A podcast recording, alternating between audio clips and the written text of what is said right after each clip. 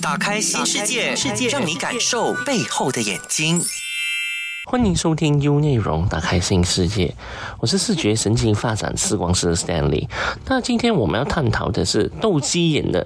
到底是怎么一回事呢？那很多时候我讲到斗鸡眼的时候，当然大家都知道，呃，两只眼睛是朝向鼻子那一个方向的。那这也俗称为斜视。可是斜视有好几种哦。另外一种斜视呢，就是眼睛它是朝向外的。就比方说左眼是直视，右眼的话是往外，就是靠向耳朵那一个方向。这个时候很多人也是俗称为它是懒惰眼。其实之前跟大家分享了，懒惰眼的意思是说他的眼睛是健康的，在任何矫正，就是你给他度数之后哦，两只眼睛看着视力表的时候，一只眼睛好的眼睛能够看到视力表。最下面那一行字，可是另外一个眼睛的话，就算佩戴了眼镜过后，他们的相它的距离会两行或者是三行或以上。就比方说，我们是说六六之前那个号码，就是最下面的视力表的号码，然后另外一只眼睛只能够看到六十二，那就代表那六的意思是说在六米里面我们检查，十二的意思是代表那个字母的 size，就是那个大小，所以那个号码越大的话，字母就会越大。所以，我们讲回来，懒惰眼就是说，它没有办法输送信息去大脑。当然，斜视的话呢，也是一样，它也没有办法输送信息进大脑。所以，斜视是看起来两只眼睛不能够在同一个点望着同一个地方。这一个基本上来说是斜视的一种，可能严重起来你会看到重影。但如果是婴儿开始发展的时候，未必会到重影，因为我们大脑如果看到重影的时候，我们大脑会做出一些比较简单的。活动就是压抑、压制它的意思是说，完全是一只眼睛能够接受信息，另外一只眼睛就不能够。如果没的话，我们会看到重影的哦。对于那些斜视啊，或者是斗鸡眼的患者来说，那还有斜视的话，也会有上下，就是说左边眼睛是往上，右边眼睛往下。这一个的话，是我们属于是一个上下斜视，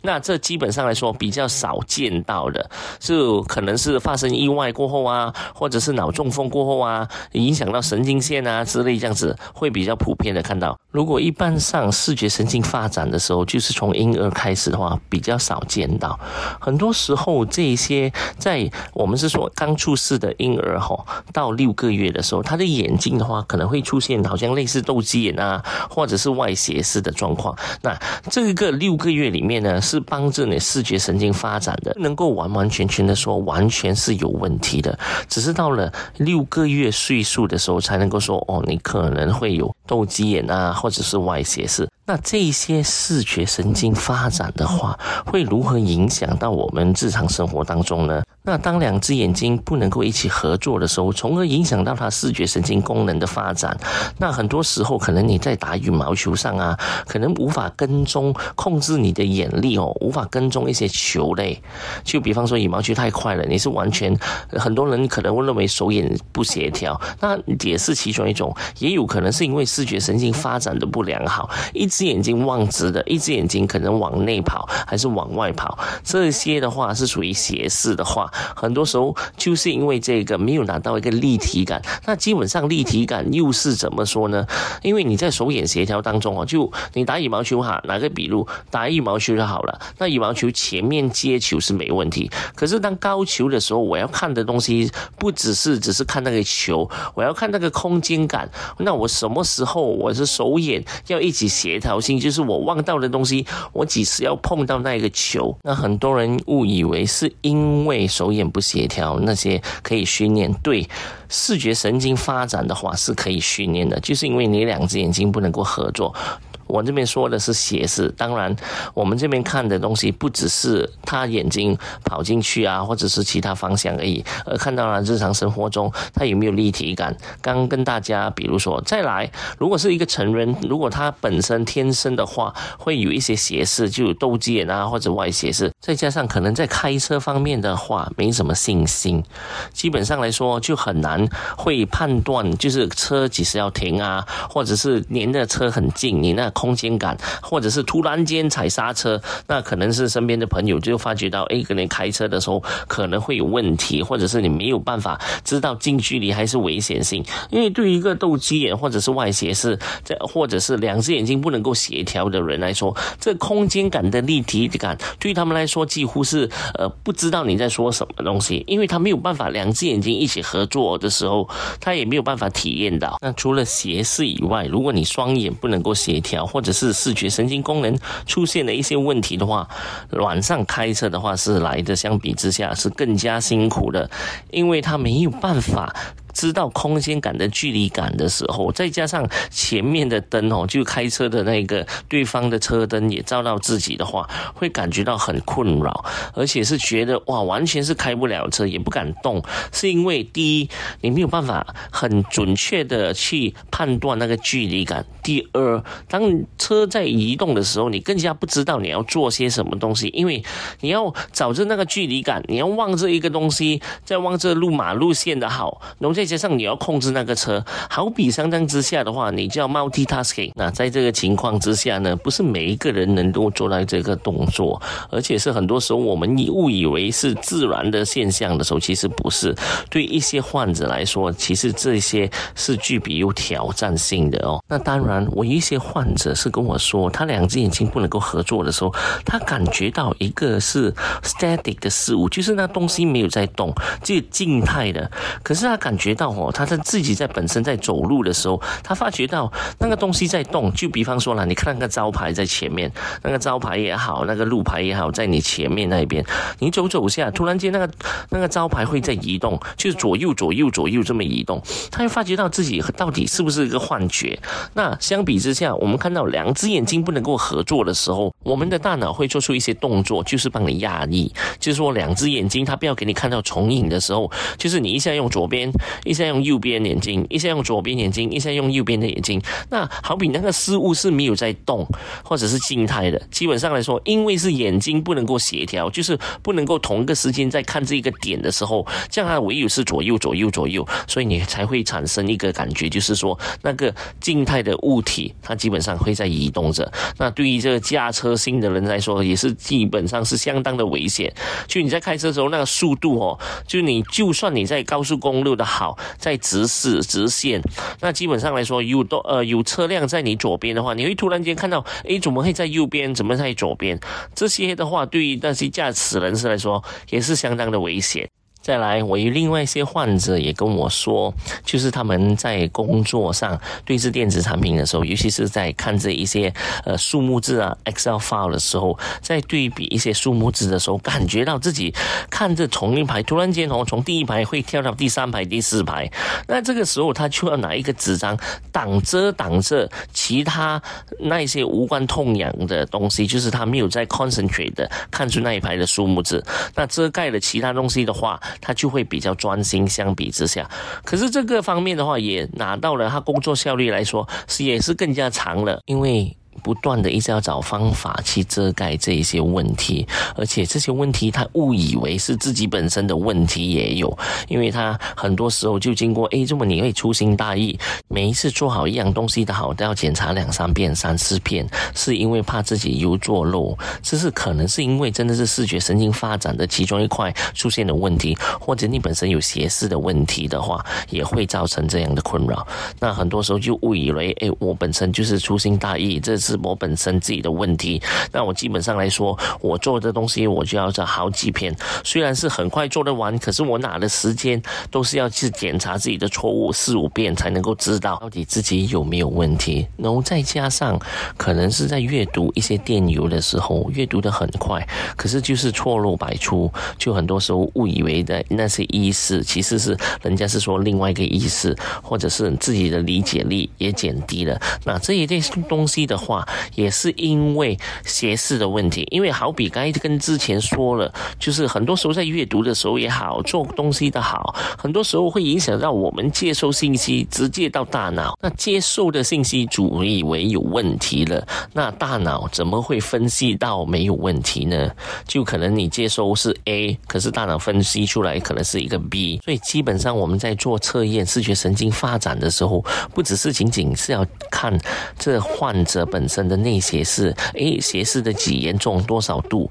那我们也是要看他本身他接收信息的时候会有问题吗？这也是相对于视觉神经发展明确的很重要，跟一般上好像在眼科啊，或者是比较主流的眼镜店测验的那个视力表是有点不一样的。那了解了斜视是什么一回事的话，也了解了一些工作影响到或者是学习上。那刚跟大家分享了，如果你斜视的话，到底是怎么一回事？尤其是在成人身上，那如果小孩的话呢，会如何影响到他们学习呢？那我们先探讨，如果是婴儿一出世的时候，他会有斗鸡眼、懒惰眼的话，很多时候就算呃，我们是说比较传统性的，好像动了手术过后，如果你没办法帮他发展，或者是视觉神经治疗的话，很多时候可能在他发展在空间感啊或者立体感的时候，也会对他有影响。打个比如就好了，在小孩在刚开始。学习爬行的时候，很多时候爬行，人家很多不知道会间接影响到我们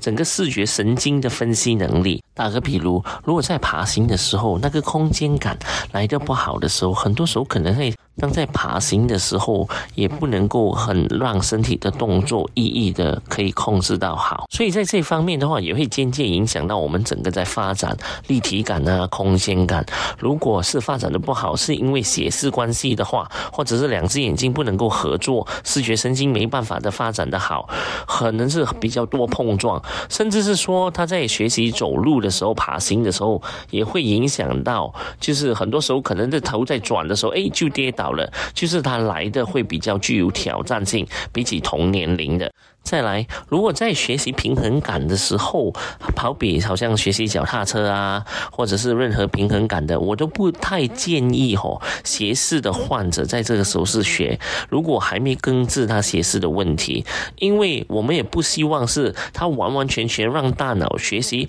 平衡在眼睛斜视之下，这个的时候哦，可能会搞到可能将来如果是要根治啊医治的时候，会更加的困难。打个比如就是。好像平时只是需要用一个六十个星期就可以搞定的，可能要用一百六十二个星期才能够搞定。就好像你现在安装了一个软体进去大脑，那突然间你要再再安装另外一个软体的时候，你需要拿的时间可能要特别多。再说，如果是小孩有斜视或者是斗鸡眼的话，在他们日常生活中，可能在公园啊，在奔跑的时候，他们没办法看到那些凹凸不停的地方，那可能就是比较容易跌倒。这个我们是相当的要注意一下。或者是下楼梯的时候，根本没有安全感，那这个时候很多时候都会拖着呃身边的人啊，就是帮着他一起慢慢的下，甚至是说，如果是有扶手电梯的话，就是 escalator，基本上来说我们。下去的时候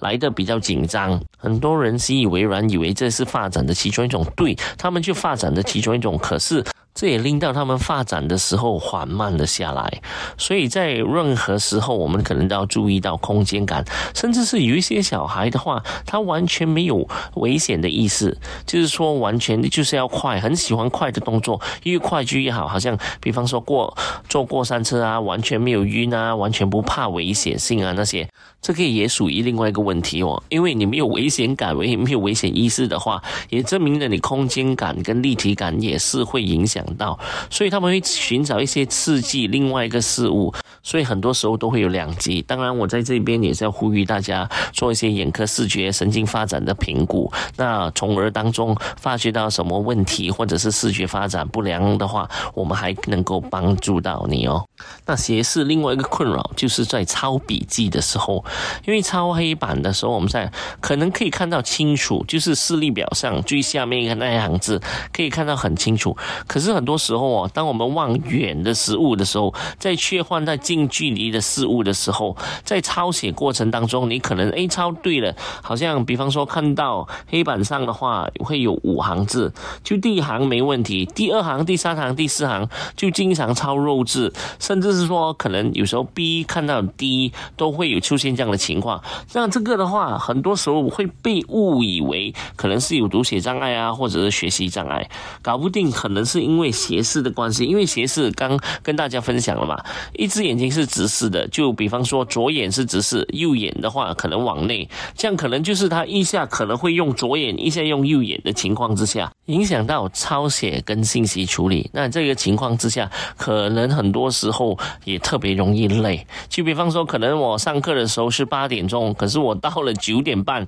诶，我就停止了，我就不能够真的是在用我的视觉去学习了。那很多时候我们也知道传统性的学习方法或者大。多数的学习个案来说，八十八先我们学习的都是透过我们的视觉。那这些患者在学习的时候呢，可能就是听觉没问题，理解力呢没问题，能够回答。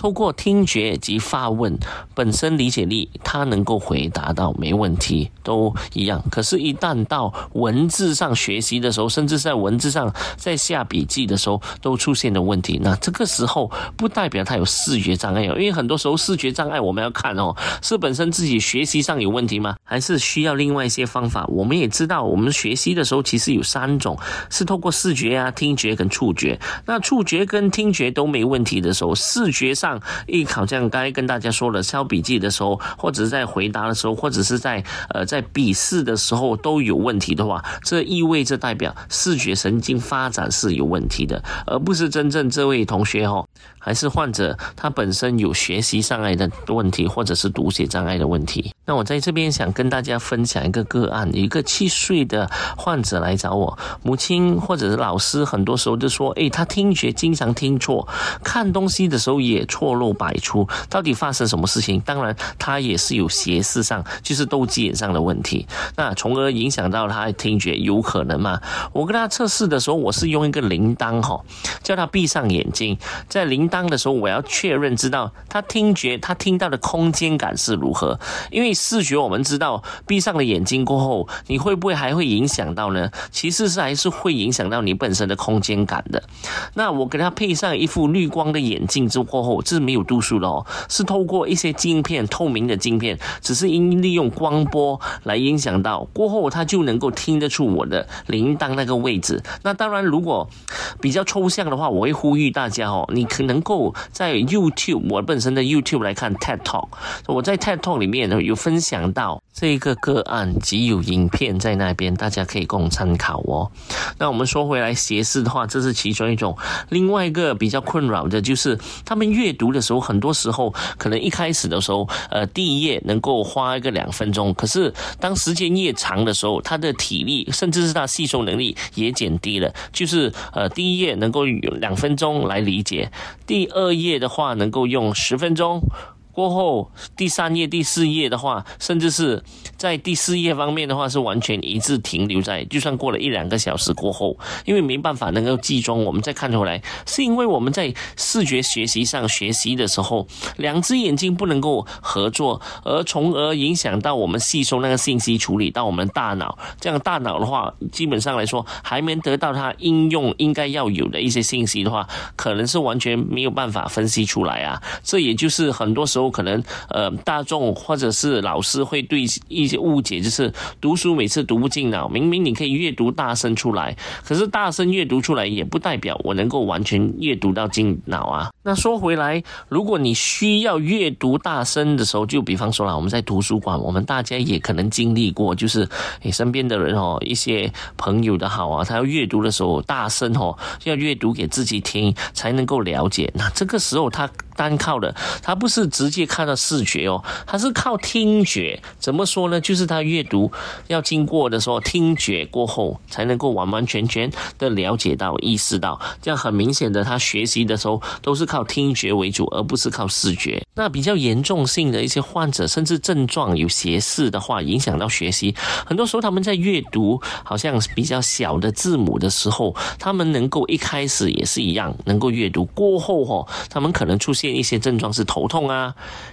眼睛痛啊，眯上眼睛啊，揉眼睛啊，甚至是有些时候弄到他们特别的累。就比方说，他们阅读了第一页、第二页就开始要睡觉了，这个时候是有的，因为他们本身他们视觉神经功能那个能量是没办法供应。就是说，你一直要我用一只眼睛来学习的话，我基本上我我另外一只眼睛呃没办法吸收信息了，我另外一只呃再加上好的眼睛，我要在工作，那这时候就会产生一些比较 conflict 的，就是。好像在打架这样，在打架的时候，你会觉得整个人就特别累。可是往户外走的时候哦，就是比方说打羽球啊，甚至在走路的时候啊，或者在公园玩的时候，基本上是不会累的。那是因为你在户外的时候，基本上我们眼睛的位置是直视的，而不需要同一个点合作。当然，如果在公园玩的时候有需要在手眼协调的话，会比较困难，是因为空间感跟立体感还没有发展的好。那现在我们来说说看，如何帮他医治的方法。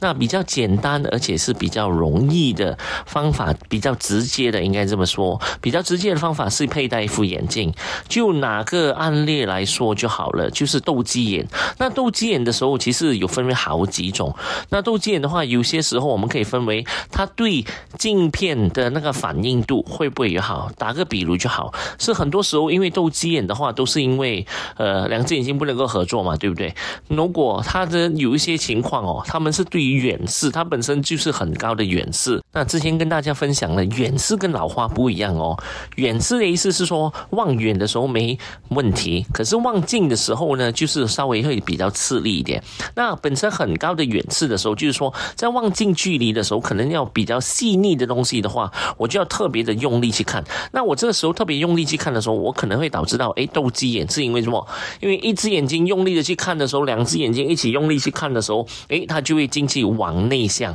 那如果我们是说斗鸡眼的严重性或者是 anger 的时候，很多时候会发觉到，哎，四十度就是往内向四十度，你几乎是看到眼白而已，不是看到眼珠哦，就是右打个比如，就是右眼很往内，可是左眼的话是直视的。那这时候如果佩戴一个呃远视，大概一个找到它的远视的话，大概是一个加六，因为他们很多时候会戴，好像你会看到有一些金鱼眼这样子的镜片，对不对？一戴上去的时候，哎，突然间它从它它的斜视度数啊，度啊，四十度，它会变到哎二十五度，甚至二十度。可是当然，它还是会还有窦减，只是帮它减少了，或者是甚至有一些患者的话，比较容易直接的，一佩戴一个远视眼镜的话就没问题了。可是这远视的眼镜，它出现的问题是于，很多时候可能三个月、六个月我们去检验的时候，哎远视哎可能增加了，就之前可能一个加四百，突然间增加一个加六百。那以前的眼睛对加四百的反应是减少了它度眼往内的那个度数，可是现在加四百已经不不足够了，要放一个加六百。那加六百的话，可能会从四十度变到二十五度，就把那个内它向内的那个度哦，那个角度变成了比较稍微比较直一点。那过后再多三个月过后再检查的时候，诶，那个本来是加六百的，对不对？现在要变成加九百才能够减。少它那个往内的角度，那这个时候我们会发觉到，跟之前大家也分享过了，有些时候我们放镜片的时候，这是属于辅助的，就不是属于训练的镜片，因为它不断的在加深的时候，你不断的用镜片，那我们可以知道，这个可能是我们只是减面了它表面上的问题，解决了它表面上的问题，可是实在的问题就是眼睛跟大脑不能够一起合作，从而会影响到为什么你眼睛是往内的。那比较传统的或者是比较主流的，就可能当我没有办法用那镜片来帮你的角度从往内那个减低的话，这个时候可能会要需要动手术，因为很多时候眼科医生会觉得动手术越早。就会越好，帮他们发展。那很多时候，当然我们会鼓励动手术，未必是一个唯一的方法，也可能是经过了视觉神经治疗过后，教大脑跟眼睛透过一系列的活动，那教大脑跟眼睛如何去运作。这个时候可能会从而帮到他们的立体感跟空间感的增加。那我要在这边重申哦，我们所谓的视觉神经治疗不是以运动哦，运动的意思是说你要做一辈子的，就是比方说往上、往下、往左、往右，那个是很基本的一些运动，给眼珠在移动嘛。可是治疗的话是针对性的，我们要得到些什么样的结果？就比方说，在这个斜视患者里面，我们要得到结果就是他眼睛尽量在九十五八线或者是一百八线的时候都是直视的，在任望任何的物体都要两只眼睛同一个时。间同一个动作往着同一个地方点，而且帮他们增加他们的立体感跟空间感，这就是视觉治疗所要达到的目标，而不是一个运动就可以走天下了。比方说，这样该跟大家说了，往眼珠啊移动，移上移下，移左移右，或者是望近的东西再望远的东西，那基本上来说，很多时候未必能够解除掉它这一个这么简单而这样复杂的问题。再来比较传统的一些治疗方法，就是呃遮盖眼睛，就好比是诶可能左边眼睛遮盖两个小时，然后右边眼睛再换换遮盖两个小时。那这一类传统的方法的话，是帮助两只眼睛提高他们的能力。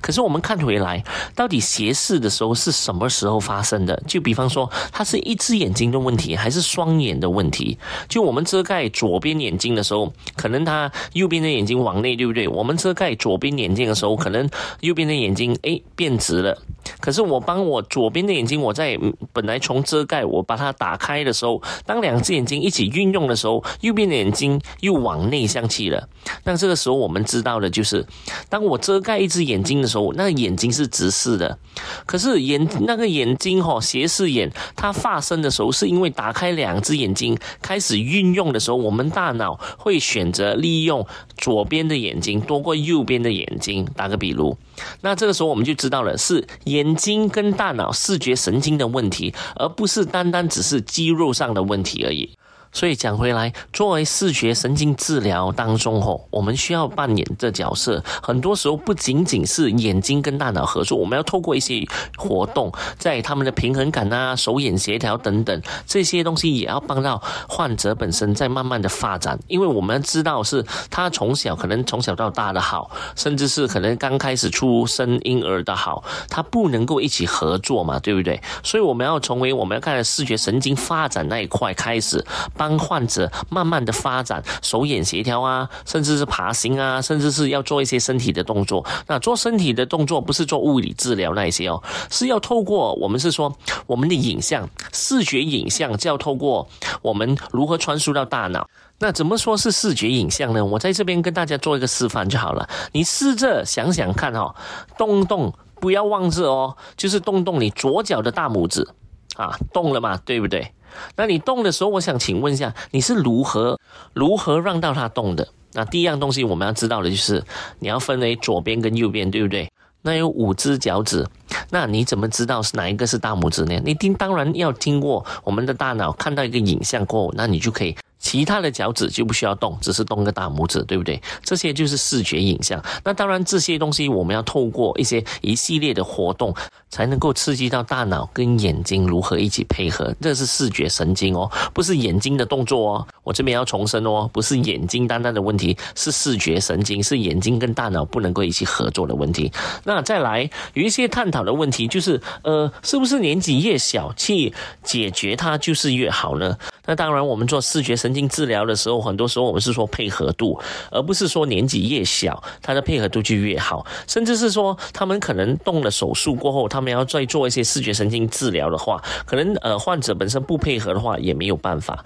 所以，当然手术的话，我们在说是不是唯一的方法？不是唯一的方法，它可能是最后的方法而已。那再来成人的话，会不会还有机会医治呢？可以的，因为很多时候我们的脑，我们是说 neuroplasticity。CD 什么意思呢？就是说我们视觉神经发展，或者是我们神经发展是不断的在发生的。如果我们大脑不能够不断的在发生的时候，你会发觉到，哎，你到了六十岁或者是七十岁的时候，基本上学新的东西几乎是学不到的。那这是没有可能的事情。所以，我们大脑不断的发展，再加上很多中风的患者啊，他们做物理治疗的时候也得到康复。那是因为什么？为我们的眼睛、大脑和 neuroplasticity 是不断的在发生。所以基本上来说。还是可以治疗的。那在视觉神经方面的话，我们很多时候配合要帮他发展，我们需要是两只眼睛一起合作，所以几乎是在遮眼的方法上面的话，可能花一个三分钟到四分钟而已。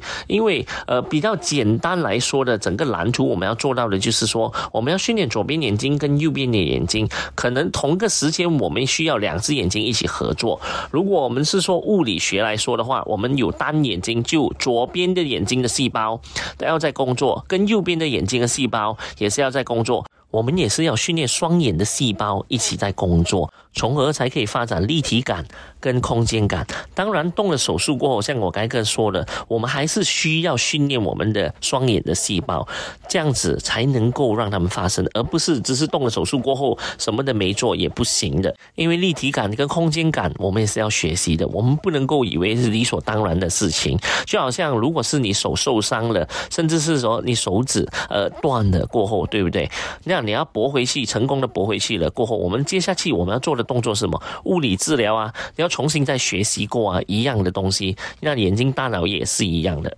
好啦，今天就跟大家聊到这里哦。